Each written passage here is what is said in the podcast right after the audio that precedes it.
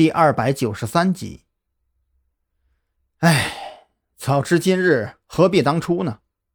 张扬叹了一口气，从陆安的脸上，他看到了太多情绪。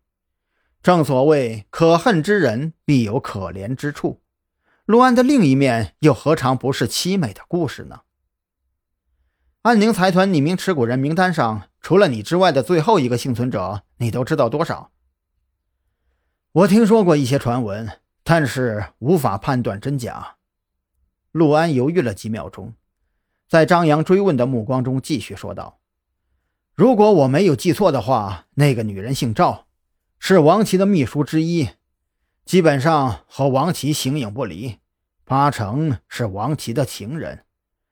他知道的东西肯定比我们都要多。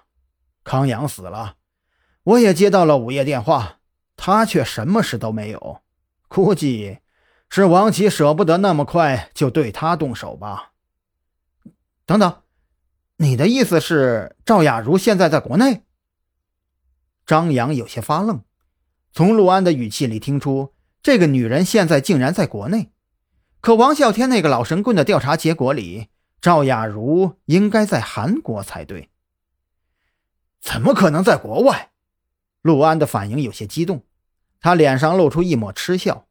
看样子对王琦的为人非常不耻。就王琦那个好色如命的家伙，怎么舍得让他离开国内？你们的调查结果肯定是有问题。只是这话音刚落下，陆安好像又想起了什么似的，开口道：“哎，你刚才说什么？赵雅茹？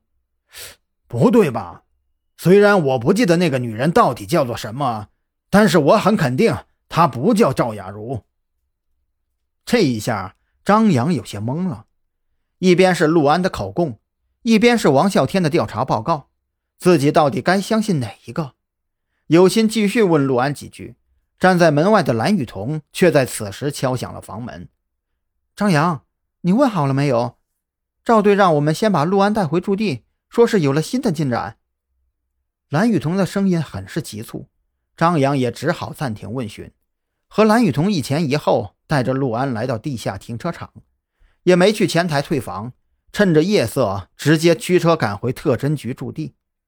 就在张扬一行人回到驻地的同时，本想回去睡一觉的李栋再次被赵军抓了壮丁，正满脸郁闷地研究着刘女士的笔录。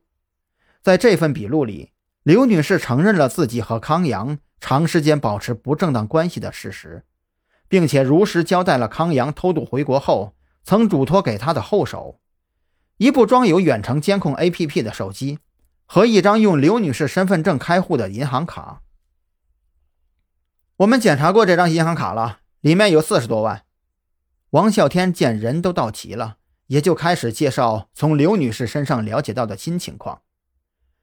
按照刘女士所说，这张银行卡是康阳对她做出的补偿，而且她多次强调，康阳说过这些钱来路很干净。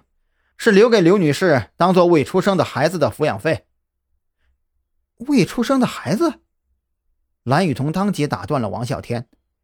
刘女士怀孕了，确定是康阳的孩子。刘女士是这么说的。经过初步的检查，可以确定她怀孕的事实。不过，是不是康阳的孩子？你问我，我问谁去？王啸天很是无语。这种事情，当事人康阳都不确定吧？自己上哪儿确定去？